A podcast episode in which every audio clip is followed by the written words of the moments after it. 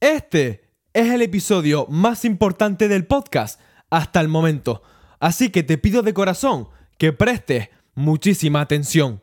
Christine Lagarde, presidenta del Banco Central Europeo, ha comunicado la intención de altos cargos políticos de implementar cuanto antes un prototipo de euro digital en todos los países de este corrupto grupo, con la supuesta finalidad de evitar actividades ilícitas como el blanqueo de dinero o la financiación de grupos terroristas. ¿Esta medida se lleva a cabo por el bien común? ¿O hay algo más? Es hora de averiguarlo. Empezamos muy fuerte y es que el euro digital tendría la función de poner tasas negativas a nuestro dinero para incentivar el gasto del mismo, supuestamente para superar con mayor velocidad una recesión y evitar así una crisis mayor al no incentivar el consumo. En otras palabras, las tasas negativas servirían como contador para que gastes tu dinero cuanto antes, quieras o no, sino porque ellos te lo dicen. Pero aún con este atentado frontal a nuestra decisión de compra, hay un abominable factor en el que sin duda destaca el euro digital, la privacidad. Y es que perfectamente podrían existir euros digitales privados como el euro de papel, ¿vale? Sin intromisión estatal y que básicamente tienes tu dinero y lo ahorras como quieras y lo gastas como quieras. Pero son los burócratas de la Unión Europea los que han tomado la decisión política de que los estados tengan conciencia de tu dinero ahorrado. Existirá privacidad, pero eso sí, su privacidad vigilada evidentemente por seguridad pública como la financiación del terrorismo o el blanqueo de capitales, como si ellos no hicieran ninguna de estas dos cosas. Y es que además la Comisión Europea sabría de cuánto capital dispones sin pedirle explicaciones a tu banco privado, nuevamente por el interés general, distanciándose así la transparencia entre gobernantes y ciudadanos. Los gastos pequeños serán privados, pero si realizas pagos que se exceden de X cantidad, las autoridades estatales lo sabrán. ¿Quién, en qué y para qué? Y algunos se preguntará, ¿por qué preocuparse si pagas algo por algo que no es ilícito? Total, si compro una sandía, ¿qué problema hay con que lo sepan?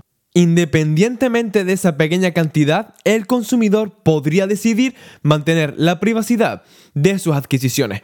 Pero, y quién sabe si en algunos casos podrían filtrar tus transacciones a la prensa causando rechazo no porque hayas comprado algo ilegal, sino porque vas en contra de las doctrinas y el pensamiento del Estado? Esta capacidad de poder total sobre algo tan sagrado como es el fruto de tu trabajo aumentaría sin duda las campañas políticas contra rivales o contra disidentes. También el Estado, mediante un dinero no tan privado, podría condenar más adelante hechos o actos que hoy día no sean ilícitos y que podrían acarrear grandes multas o incluso, y que poco se habla de esto, que te congelen o requisen tus ahorros en euros digitales. Apliquemos este ejemplo de euro digital de privacidad no reforzada a lo sucedido en Alemania durante esta semana. Imagina que un gobierno fascista llega al poder y utiliza el euro digital para restringir y perseguir las transacciones contrarias al régimen. Y pensarás, bueno, esas cosas tan solo ocurrirían en una dictadura. Pero es que la escalofriante realidad es que no tiene por qué ocurrir únicamente en una dictadura. Basta con que las instituciones democráticas vayan ilegalizando actividades que no sean de agrado a la clase política o a determinada ideología del Estado usando el euro digital para perseguirnos mediante leyes injustas que deberían ser ilegalizadas. Actividades que no hacen daño a terceros, pero que son ilegales por el árbitro e intereses políticos. Y aquí es donde se difumina la línea democracia-dictadura. Y es que cuanto más fácil es para el Estado prohibir actividades privadas, porque puedes incautarles la financiación con el euro digital, tendrán más inclinación a aplicar constantemente ese poder arbitrario para censurar actividades que no deberían estar prohibidas. No habría riesgos tampoco si la moneda digital no fuera de aceptación obligatoria. Es decir, si se usa de manera experimental y las que quieran usarla la usan y los que no, no. Sería una opción más en el mercado de privacidad, no absoluta. En caso de que dichos sujetos no valoren demasiado su privacidad. En cambio, las personas que quieran preservar su privacidad puedan utilizar el dinero en papel sin ningún problema. Sin embargo, en los planes del Banco Central Europeo se incluye la conveniencia de convertir en moneda de curso, legal este euro digital. Nuevamente, la única forma de burlar el control estatal sería intercambiando esos euros digitales por euros de papel. Aún así, todo apunta a que una vez se normalice el uso del euro digital, progresivamente el Estado querrá acabar con el dinero en efectivo. En otras palabras, sabrán desde qué tipo de leche te gusta hasta cuál es tu plan premium de Tinder. Y si eso ocurre, seremos auténticos presidiarios del euro digital, una moneda que desde el inicio se creó con una privacidad insuficiente, no absoluta, una moneda totalmente controlada por el poder político imperante. Si confías en las autoridades políticas, quizá te la pele un poco ese euro digital, pero si eres escéptico con el régimen, no serás del todo favorable a ese nuevo dinero.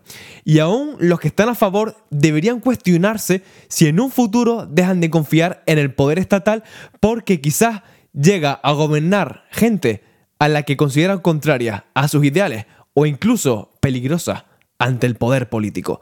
Este euro digital sería genial si se cumpliese 100% nuestra privacidad, tal cual sucede con el euro papel. Si da lugar la creación de un euro digital de privacidad no absoluta, que sea de curso legal y que aspire en gran medida a sustituir el dinero en efectivo, entonces el Estado obtendrá carta blanca para ejercer un control absoluto de qué hacemos o dejamos de hacer con nuestro dinero, llegando a congelarnos, a prohibirnos o incluso limitando nuestro consumo para ciertos productos o servicios, como se especula que ocurrirá con la ficticia crisis climática que se viene, supuestamente.